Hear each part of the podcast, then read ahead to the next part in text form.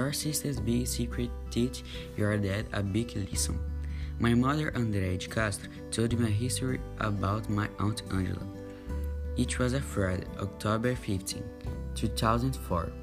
It was late at night when my 23 years old sister Angela came home from work. She showered, dressed, and went off with her boyfriend Rodrigo.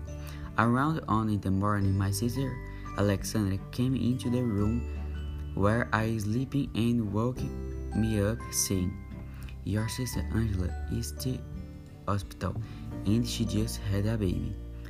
I was terrified because at the time Alexandra was already married and being there at time of night.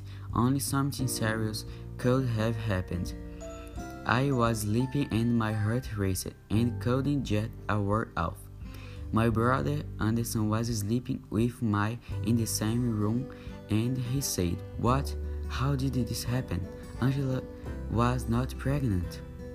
I was trying to assimilate what is going while Alexandra broke the news to my parents.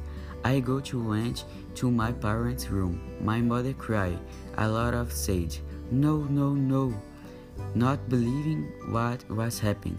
Because of what happened, my father was silent and truthful.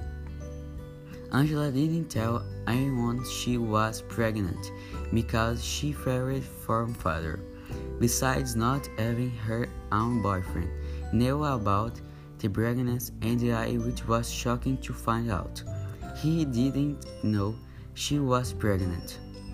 I was scared, thinking maybe she was going to give a baby somewhere else, so she didn't tell us. However, the next day, when he saved her trying Diego, with such affection said, My son, he's my baby. I was elated. She did not undergo any exams during her pregnancy or medical follow-up and it is left by father very shaken for having been so strict in education of his children that have even hid something so important.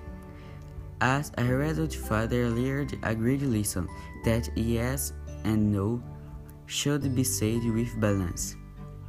After getting over scared, we were finally able to take advantage of the baby that arrived, further bring our lives.